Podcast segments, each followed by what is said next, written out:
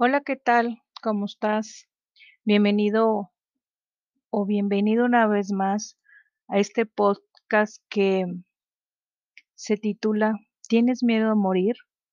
¿Por qué tememos a la muerte? ¿Por qué nos asusta que nos mencionen la palabra muerte?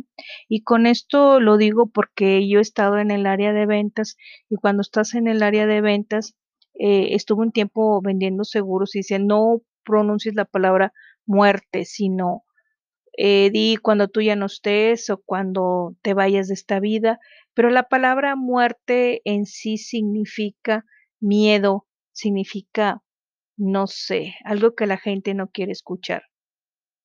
Y hoy te voy a hablar si tú tienes eh, miedo a morir, ¿qué tanto sabes de la muerte? Nacemos, eh, nos reproducimos, crecimos, nos reproducimos, este, llegamos a nuestra vida, tenemos familia, nos preparamos para el bautizo, para los 15 años, para la boda, pero no estamos preparados a la muerte. ¿Y por qué no estamos preparados a la muerte? Déjame decirte y compartirte algo que me sucedió a mí hace, hace muchos años, que me topé con un libro que me llamó mucho la atención, Vida después de la vida, del doctor Moody, en el cual él hace una investigación cualitativa de 150 personas que tuvieron experiencias cercanas con la muerte y los entrevistó y les preguntó a ellos qué, era lo que habían ellos vivido. Y algo que me llamó la atención y que tengo ya aquí este libro que está muy viejito, este libro, porque fue en el año 1975 donde él empezó a escribir y él dice que dentro de, de las preguntas o dentro de la gente que le encontró fue experiencias de personas que han resucitado después de que sus médicos los consideraron clínicamente muertas, experiencias de personas que en el curso de accidentes o enfermedades graves han estado muy cerca de la muerte física. Y número tres, experiencias de personas que al morir hablaban con otras personas que se encontraban presentes. Posteriormente, estas últimas personas informaron del contenido de la experiencia que tuvieron cercana a la muerte. Entonces, él hace este, esta investigación de años y se encuentra que hay similitudes, hay gente que escucha un ruido, hay gente que ve que su, su alma se desprende de su cuerpo y mm, que siente mucha paz, que siente mucha paz y que no quiere regresar y bueno, con esto recuerdo el testimonio que escuché de la, de la doctora Gloria, Gloria Polo, y no la de caso cerrado, sino tú busca en YouTube el testimonio de la doctora Gloria Polo, y ella hablaba acerca de que hay que tener cuidado con lo que decimos, porque lo que declaramos puede llegar a suceder y eso viene en la Biblia. Y ella tenía mucho la costumbre, así como tú, por ejemplo, cuando te dices, ay, ¿por qué no has ido mi casa? Que me parto un rayo si no voy. Entonces ella decía mucho esa frase que efectivamente vino un rayo, le cayó un rayo y ella platica todo su testimonio. Y está interesante porque ella ve precisamente cuando se desprende su alma de su cuerpo y va a dar a esa paz. Y si no fue porque su esposo gritó, Gloria, no me dejes, ella regresa porque ella iba saliendo de la universidad con su sobrino estaba lloviendo, ya tenía el celular, eh, el paraguas y bueno, los alcanzó el rayo que el sobrino ahí murió, ella que quedó con quemaduras. Entonces ella platica este testimonio en el cual empieza a describir cómo va a dar allá esa paz, esa calma, pero también en una segunda parte donde ella se estaba, que también tuvo esta experiencia cercana con la muerte, eh, ella se sale de su cuerpo y ve que los médicos están afanados y ve caras que van así alrededor de la habitación que con odio y le dio tanto miedo que ella traspasa esa pared y, cae en un abismo y empieza a describir todo lo que ella ve que realmente es, es impresionante y estrujante el testimonio de ella. Bueno, en este libro de Vida después de la vida, ¿qué es lo que sucede cuando las personas llegan a morir? ¿A dónde van? Porque evidentemente hay vida después de la vida. y aquí yo no me meteré en, en, en otro tipo de situaciones, sino simplemente en, en, en cuestiones que, que me llama mucho la atención leer y que hacia dónde vamos. Este libro, Después de la vida, em, que fue en el año 1975, eh, cuando escribí este libro, em, tiempo después me topé, y no hace mucho, hace varios años, con un libro que se llama Mi tiempo en el cielo. Este libro de Mi tiempo en el cielo de Richard Sigmund eh, habla de la vida de una persona que tiene su comunión con Dios. ¿Qué viene siendo tener comunión con Dios? Platicar con Él, platicar con Él todos los días, contarle a Él como si le cuentas a un amigo lo que te pasa y evidentemente Dios te escucha. Yo porque soy creyente, yo creo en Dios.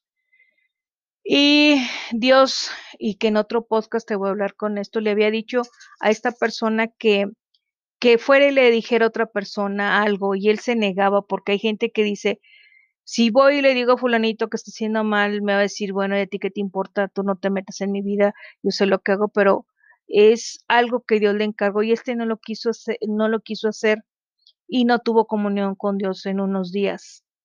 Y en ese tiempo le sucede un accidente. Le sucede un accidente que él muere en este accidente y él empieza a describir el momento en que su alma se sale del cuerpo y en el momento en que él llega en el cielo hay un velo. Hay una canción de Gilson que me gusta mucho que dice, en la cruz se llama esta canción.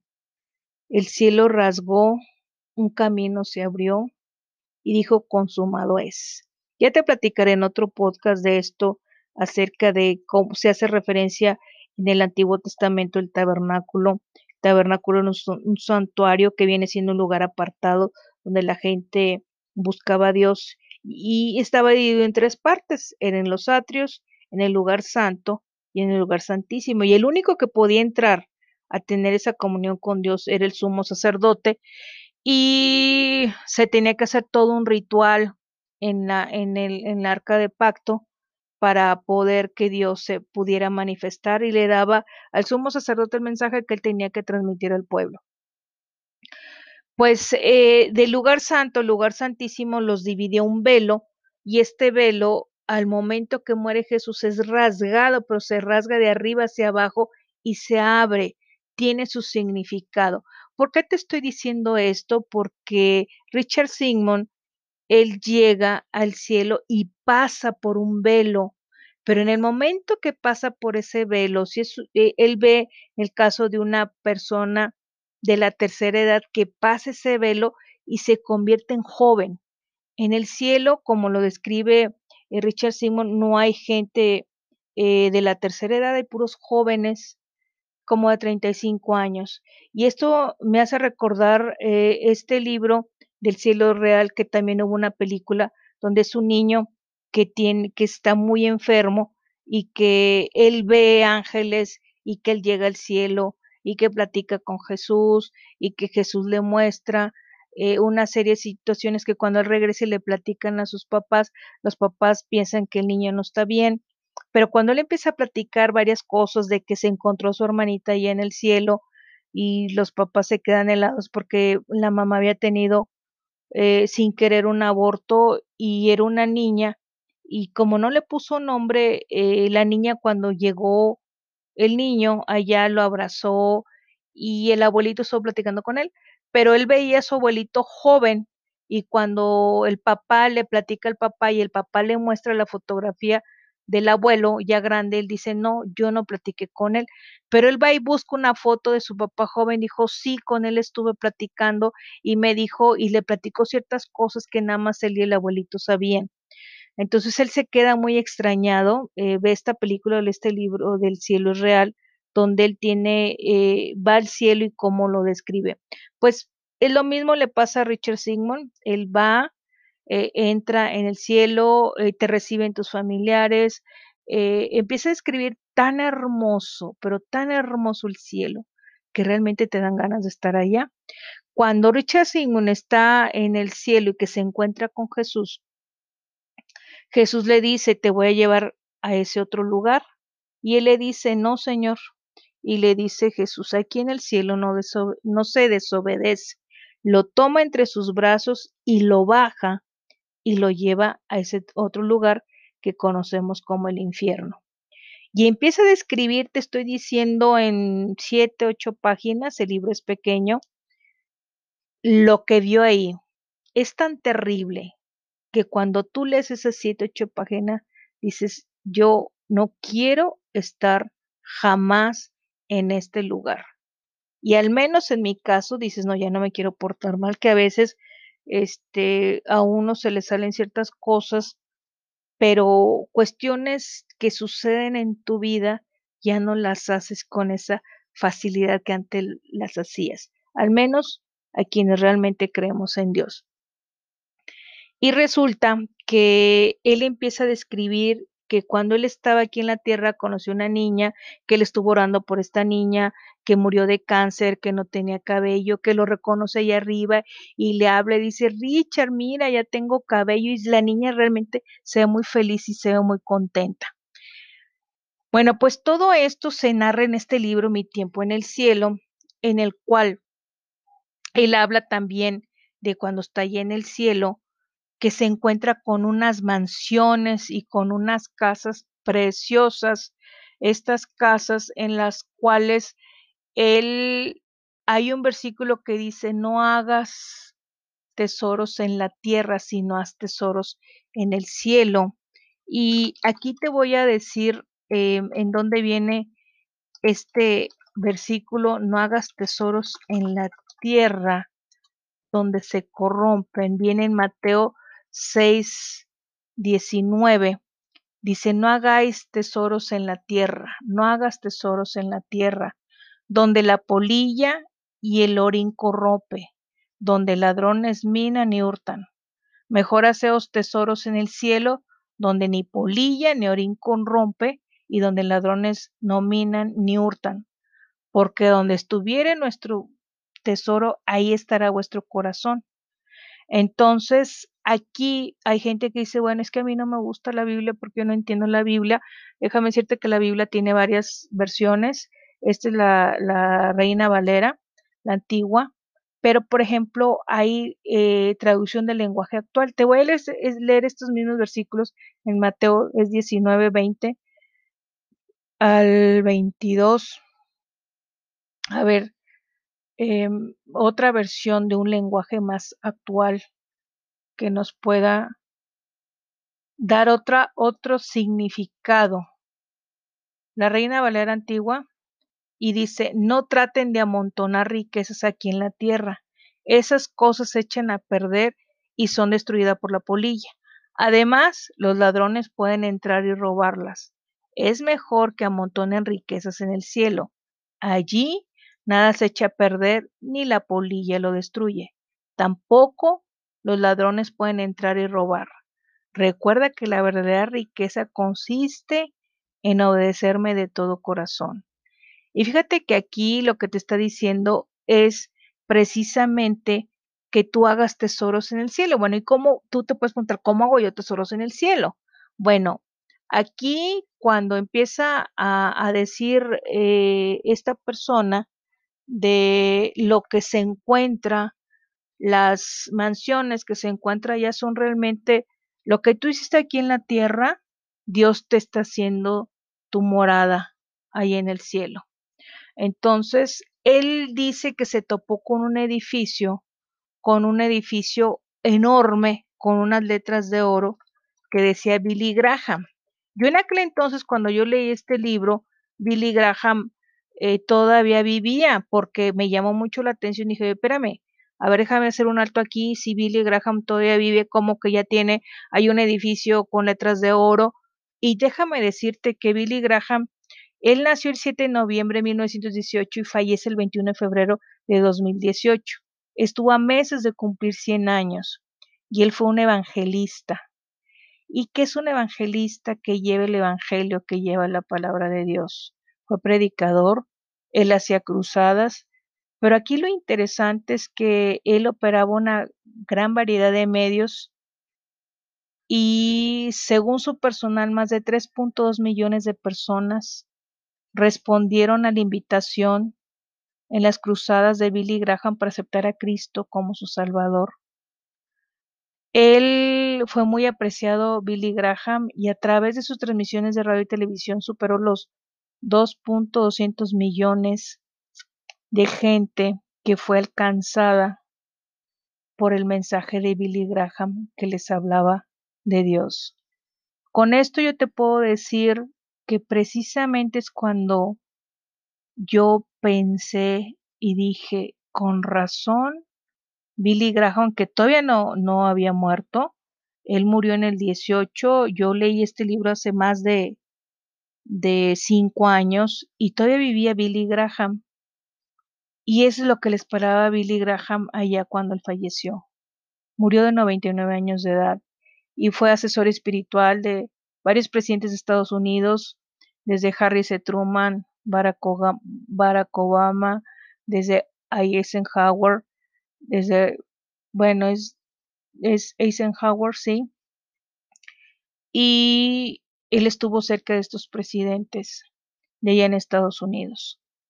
Esto te lo digo porque Richard Simon, cuando él narra todo lo que vive allá en el cielo, él empieza eh, y, habla de que tenemos dos fechas. Una fecha es la que tú naciste, una fecha es la en la que tú em, es tu cumpleaños por decir, pero la otra es la fecha donde tú recibes a Cristo en tu corazón. Y en esta fecha es donde llegan a suceder una serie de, de, situaciones impresionantes y extraordinarias.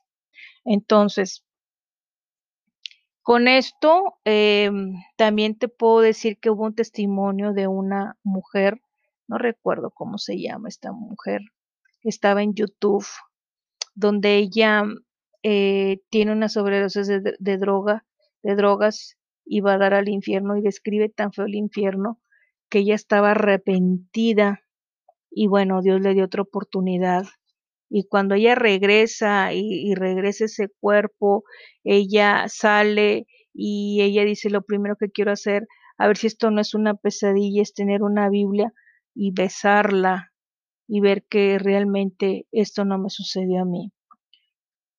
Esto todo te lo estoy diciendo porque este libro de vida después de la vida, si tú eres creyente, ahí hay un momento en que, que eh, después del túnel, de este túnel oscuro, se encuentran al final que la gente eh, que no cree en Dios dice que es un guía, que este, etcétera, pero muchos dicen que, que es Jesús el que se encuentran.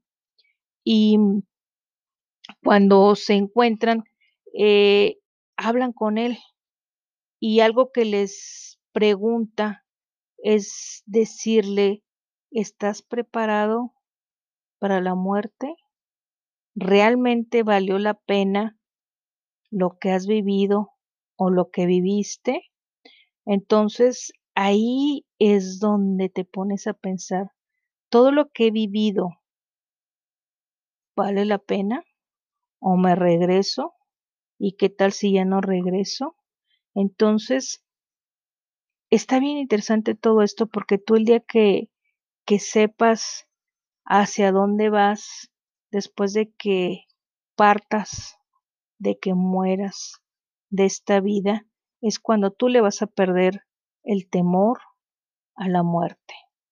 Y esto es muy interesante porque a mí lo personal antes me daba miedo morirme, pero Dios es tan grande en su misericordia que me dio la oportunidad de conocerlo, que me dio la oportunidad de dedicarme a Él y sobre todo de poder corregir esos errores que yo tenía. No te digo que soy perfecta porque no hay perfecto en esta tierra, sino simplemente trato, trato, sí me equivoco todos los días, sí cometo errores todos los días, pero también le pido perdón a Dios. Entonces, eh, yo te invito a que si va a haber un momento en que vayamos a presentarnos en una de estas situaciones, te pongas a pensar, ¿vale la pena lo que he vivido? Y aquí está esta parte de este libro que dice, eh, ¿estás preparado para morir? ¿Estás listo para morir? ¿Qué puedes enseñarme de lo que has hecho con tu vida? ¿O qué has hecho con tu vida que sea suficiente? Imagínate que alguien te pregunte eso. ¿Estás preparado o estás listo para morir? ¿Qué puedes enseñarme de lo que has hecho con tu vida? Y realmente tú que me estás escuchando, si te da temor la muerte, pues es lógico, tenemos temor a lo desconocido, pero cuando tú empiezas a conocer todo este tipo de situaciones, que estos libros que se escribieron personas diferentes, el, el, cielo es real, este, mi tiempo en el cielo, hay otro, dice mi llegada al cielo, donde es una persona que tiene un accidente y que muere en el accidente y llega otra persona, me permite orar por él y regresa. Y también describe, aquí es donde dices tú, ¿vale la pena lo que he vivido? O ahorita que estoy en vida, ahora sí puedo rectificar, hacer un alto y hacer las cosas bien. Y el día que tú te pongas a analizar eso, el día que tú te pongas a pensar eso, vas a poder decir, gracias Dios. Porque para esto Dios nos trajo aquí con un propósito. El propósito de Richard Sigmund es decía, ¿qué hago, Señor? Bueno, cuando tú llegues a la tierra, porque todavía no es tu tiempo, tú esto que acabas de ver, tú ese va a ser tu mensaje que le vas a dar a, toda la gente, te crea o no te crea, ese va a ser tu mensaje. Entonces él escribió este libro, Mi tiempo en el cielo, regaló mucho e, este libro, mucha gente se acercó a Dios gracias por este libro, pero este, hay gente que no cree y tú eres libre, por eso Dios nos da el libro albedrío, crees o no crees. Pero aquí lo interesante de esto es cuando él regresa, ya llevaban sus restos a la morgue y de repente se escuchó estrujar de huesos y se levantó y dijo, no estoy muerto. Claro que los camilleros que lo llevaban, uno hasta se hizo pipí del susto, corrieron y todo. Y él empieza a decir qué tan importante y que te voy a hablar en otro podcast, porque cuando Dios nos dice, sí, porque Dios nos habla. ¿Cómo vas a saber tú que Dios te habla? Empieza a hablar con Dios así como te estoy hablando yo a ti. Empieza a platicarle las cosas y vas a ver cómo Dios te responde. ¿Cómo me responde Dios? Pues simplemente si yo hablo la Biblia y empiezo a leer la Biblia, me voy a dar cuenta de lo que Dios me está hablando. Y yo recuerdo cuando yo un día dije, no, yo voy a leer la Biblia y voy a empezar por el Nuevo Testamento, se recomienda empezar por el Nuevo Testamento, el Nuevo Pacto. Y cuando yo llego a Mateo, el versículo ese que dice, ama a tus enemigos, híjole, es cuando dije, en la torre, es muy fácil amar a los amigos, pero ama a tus enemigos, bendice a los que te maldicen y ora por los que te persiguen. Ahí es cuando dices, en la torre, a mí me cae mal fulanito porque me hizo esto, esto y esto y esto. Dice, ama a tus enemigos. Entonces, es lo que te quería compartir el día de hoy. Estos libros, hago un resumen de libros, es Vida después de la vida, del doctor eh, Moody. Ese libro eh, de Una vida con propósito de Rick Warren, porque tenemos un propósito en la vida tuya descubriste cuál es ese propósito que tienes a lo que te trajo Dios en el mundo. Y este libro es bien interesante porque nada más lees un capítulo por día. Eh, y porque un, un día y te va a explicar el por qué un día. Y el primer, fíjate muy bien, el primer capítulo eh, que está hablando de este, una vida con propósito, es dice, todo comienza con Dios, porque todo, absolutamente todo en el cielo, en la tierra, visible, invisible, todo comenzó en Él y para los propósitos de Él. Esto viene en Colosenses 1.16. Entonces, no se trata de ti, sino se trata que naciste por voluntad de Dios y para un propósito. ¿Ya descubriste cuál es ese propósito? En otro podcast lo hablaremos y ojalá, ojalá no le tengas miedo a la muerte sino ahorita lo que te puedes poner a tú a pensar en estos momentos es decir, si yo muero, ¿dónde voy? Eso es lo realmente interesante. Y más adelante hablaremos de esto. Espero que te haya gustado este podcast. Ya lo había yo grabado, pero por estar corrigiendo en un programa de, de audio, lo borré todo, entonces lo volví otra vez a grabar. Y bueno, se despide tu amiga y compañera Pati Garza en este podcast de ¿Tienes miedo a la muerte? Esto es, lo que te quería compartir. Que tengas un excelente día si me estás escuchando el día, en la tarde si me estás escuchando en la tarde o en la noche si me estás escuchando en la noche. Muchísimas gracias y que Dios te bendiga. Hasta pronto. Bye.